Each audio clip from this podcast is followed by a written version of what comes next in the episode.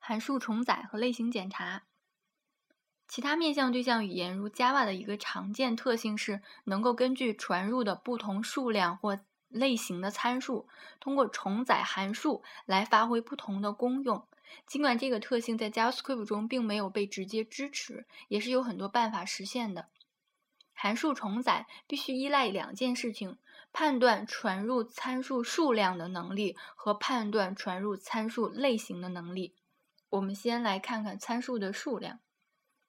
JavaScript 的每个函数都带有一个仅在这个函数范围内的变量，呃，范围内作用的变量称为参数。它是一个，嗯，称为参数 argument。它是一个包含所有传给函数的参数的尾数组，所以它并非真正意义的数组。也就是说，你不能修改它，不能使用 push 来添加新元素，但是可以访问其中的元素。也具有 length 属性。我们来看一个简单的例子。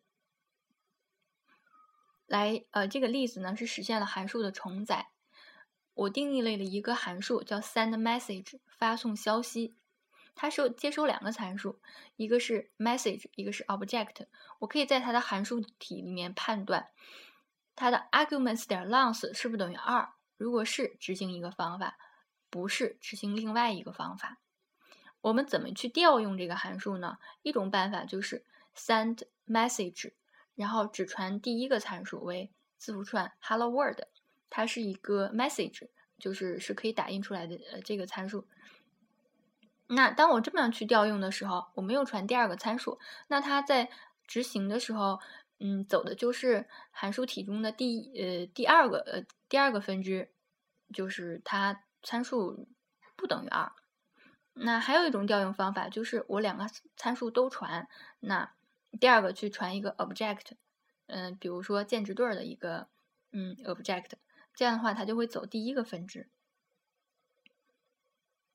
嗯，我们再说一个例子，呃，定义了一个函数，比如叫 make array，它是一个接收任意数量参数，并把它转换为数组的函数。这个函数并没有显示。说明它接收的参数，但是呢，它接收的参数都在 argument 里面。我怎么去实现把这些 arguments 转化成数组呢？我可以先定一个临时变量，比如 array 是一个数组，是一个空数组。那我通过 for 循环去便利 arguments 中的元素，并把并取得每一个元素。把它 push 到这个数组中，然后 return 回这个数组，那么我就把这个参数，这个尾数组的参数，就是这个 arguments 的，它是一个尾数组，把它转换成了一个数组。虽然这种，嗯，这种重载有点奇怪，呃，就是因为它也很牵强，嗯，但是，嗯，还有一个就是用来判断传入参数类型的方法。如果没有提供参数，它的类型必然是 undefined。我们可以利用这个特性来做判断。比如说，有一个方法叫 displayError，它接收一个参数为 message。我可以在方法体内判断 type of message。如果它等于字符串 undefined，这里面要注意 type of 出来的，嗯，这个值都是一个字符串。undefined，并且是都是小写的。如果它 undefined 会执行什么会执行什么操作？也就是说，我没传这个参数会执行什么操作？那所以这个呢，就为我们引了这个话题，就叫类型检查。嗯，JavaScript 是一个动态类型的语言，那类型检查是一个非常有用而且重要的话题。有很多方法可以检查变量的类型，我们讨论两种方法。第一种就是 type of，嗯，第二种是构造器。先不说关于 type of 这个工具提供了一个字符串名称，注意字符串名称，它用来表达变量内容的类型。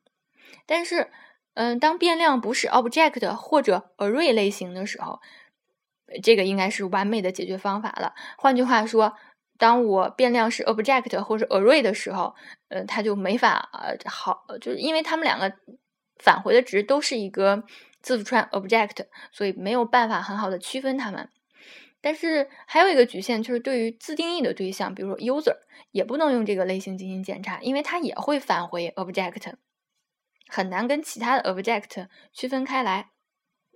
我们举个简单的例子，嗯，比如说我这个函数要接收一个参数，这个参数我要求是呃数值型，但是呢，嗯，传给这个参数的是一个嗯字符串一二三。那我可以判断 type of 这个，假如这个参数是 num，type of num 是不是等于 string？呃，注意是是双引号 string，就是是不是字符串？如果它是，我可以通过 pair，嗯，pairs，嗯，pairs int 去把它转成数值。那如果我还有一个方法，我需要接收的一个参数是，嗯，是数组，但是呢，它传给我的有可能是。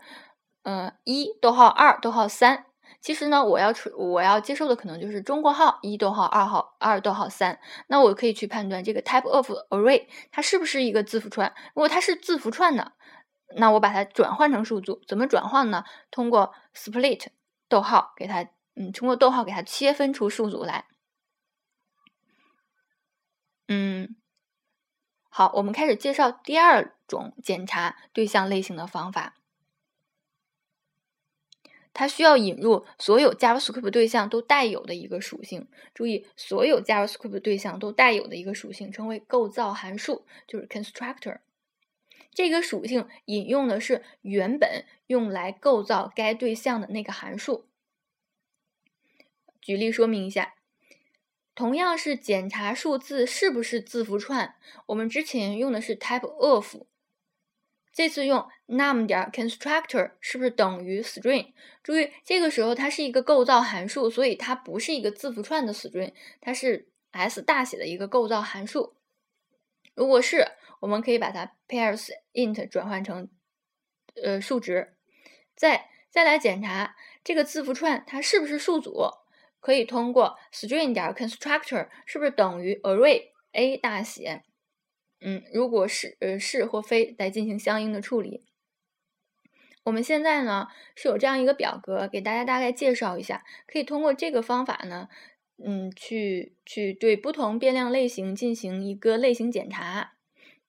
假如说我有一个变量是 object，是一个 key value 对儿，当我进行 type of 的时候，想一想它输出的是什么？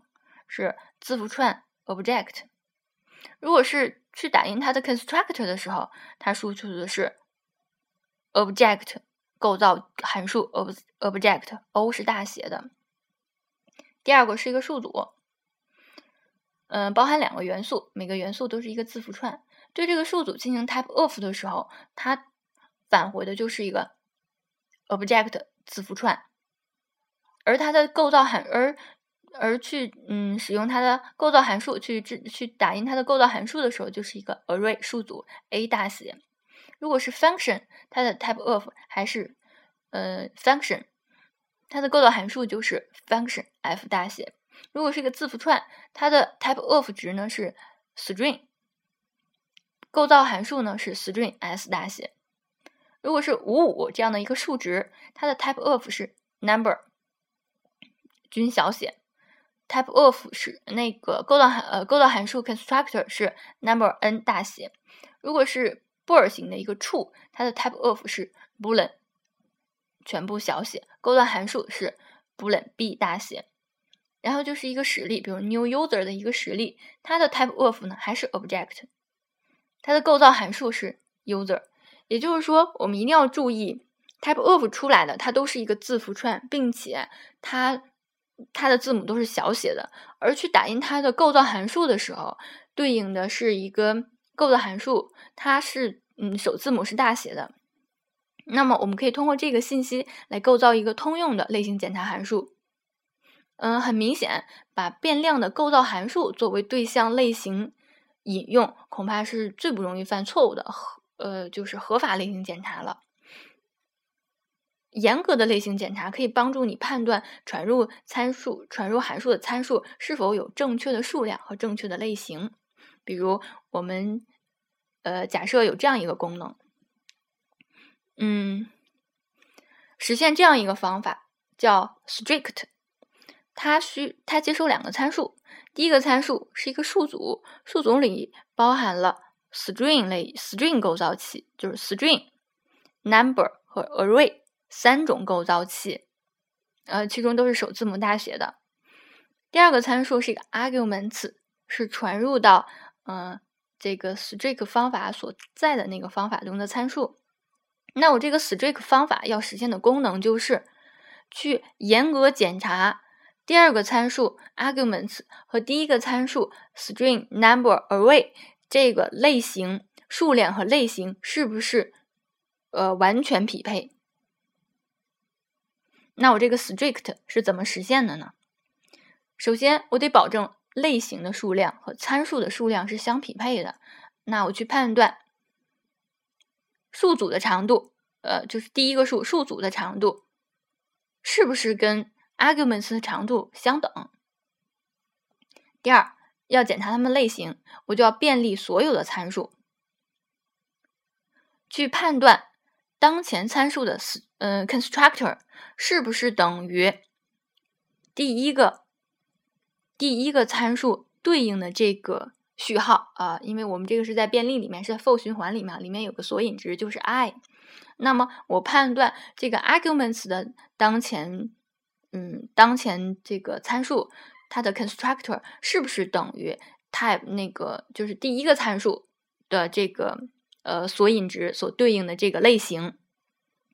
啊，好好就是这样。嗯，今天到此结束。